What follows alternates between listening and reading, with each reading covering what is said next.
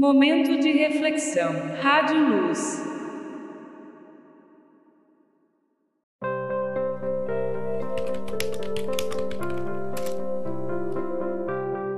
Como o cristão deve enxergar a política? Política dentro da igreja é algo correto? Ou melhor, o que a Bíblia diz sobre política? Sem dúvida, essas perguntas são muito importantes e precisam ser tratadas de forma adequada. Isso porque a Bíblia diz muito sobre política. É isso mesmo, a Bíblia diz muito sobre política. Então, este é um assunto que deve sim ser tratado com grande atenção dentro das comunidades cristãs.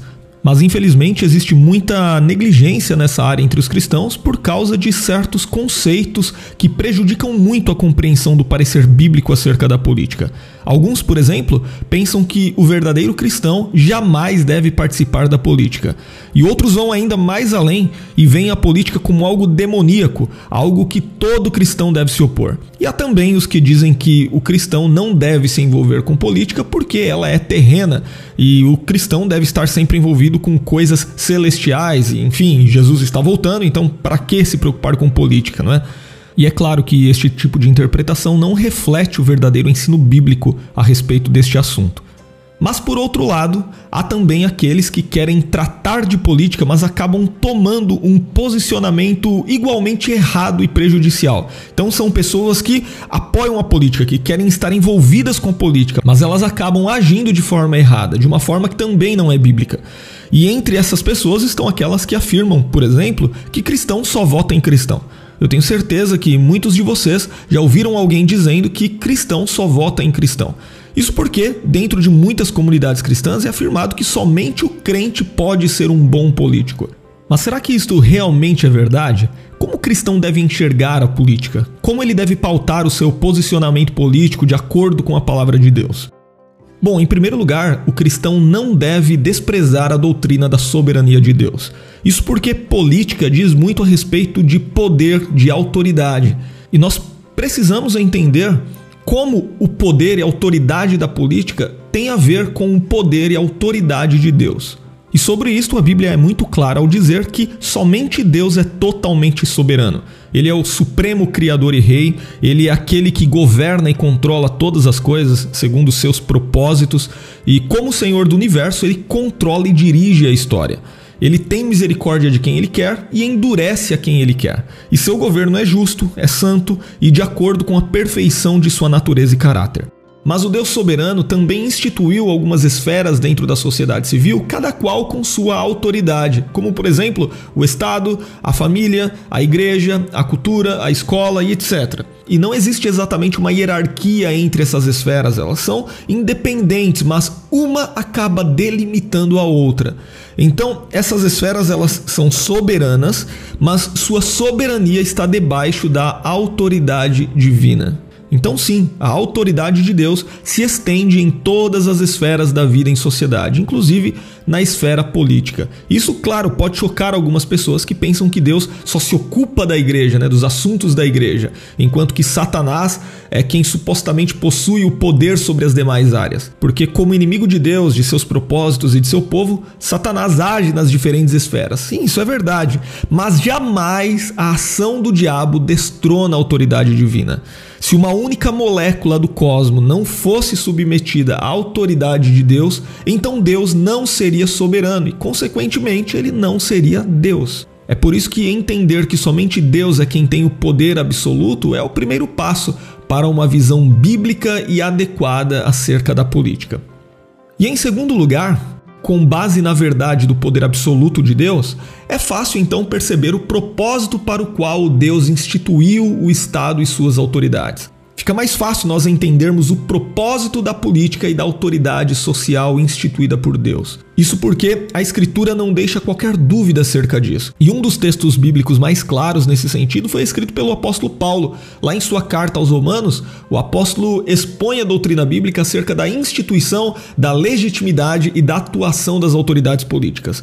E o apóstolo basicamente diz que os governantes são servidores da vontade divina com o objetivo de promover o bem e suprimir o mal. Isto é o que nós lemos no capítulo 13 de Romanos.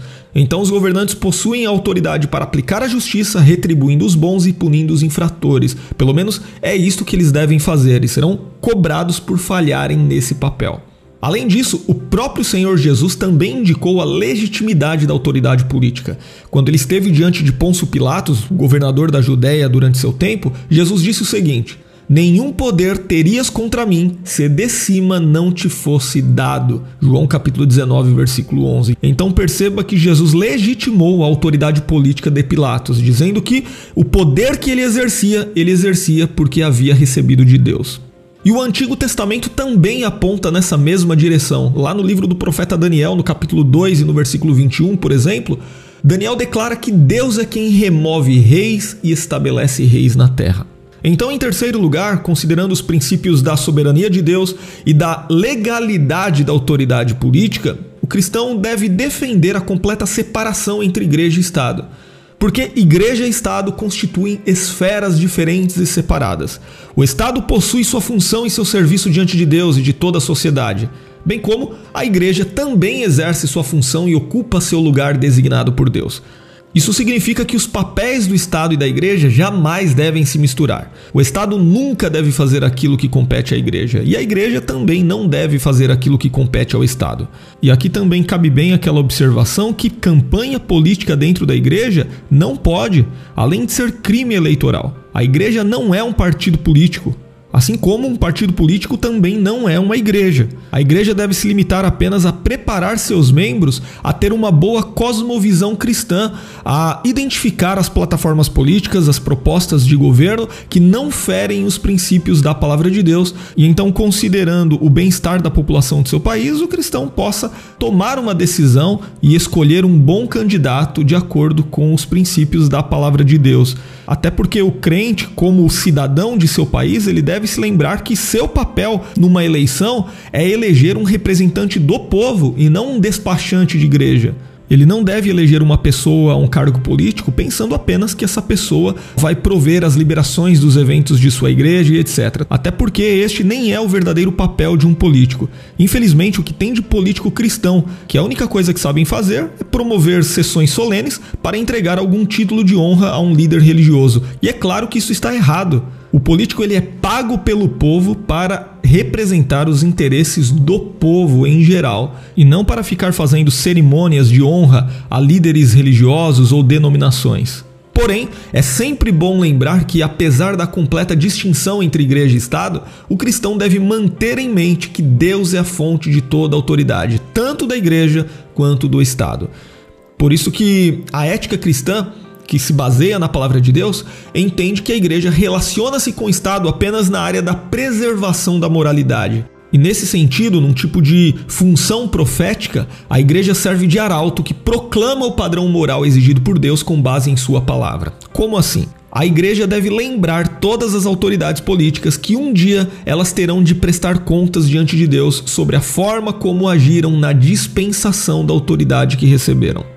E com base então em todo esse conceito, nós podemos identificar alguns pontos importantes acerca de como o cristão deve enxergar a política.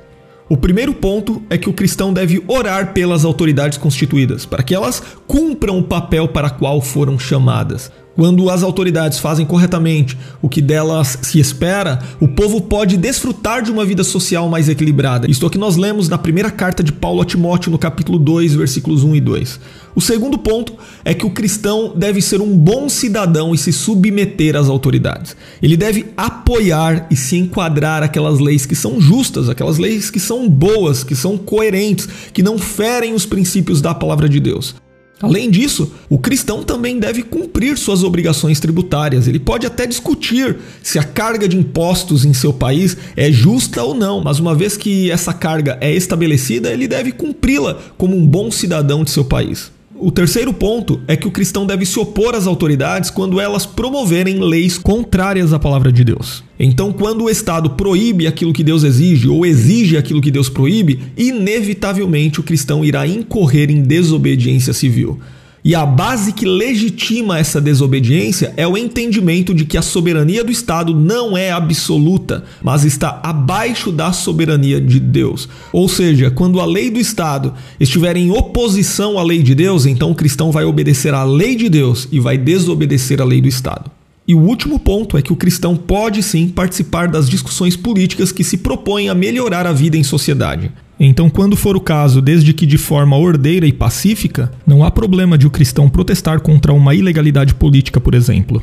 Jamais o cristão é aconselhado a se omitir, a se calar ou não dar importância à vida em sociedade. Muito pelo contrário, o próprio Senhor Jesus advertiu que seus seguidores devem ser o quê? Devem ser sal da terra e luz do mundo, e isto em todos os sentidos, em todas as áreas da vida. Então os crentes devem tomar parte na vida social como agentes preservadores que refletem o padrão moral requerido por Deus através de sua palavra. E diante de tudo isso, de fato, nós podemos dizer que realmente é importantíssimo que os cristãos tenham uma visão correta e bíblica sobre a política.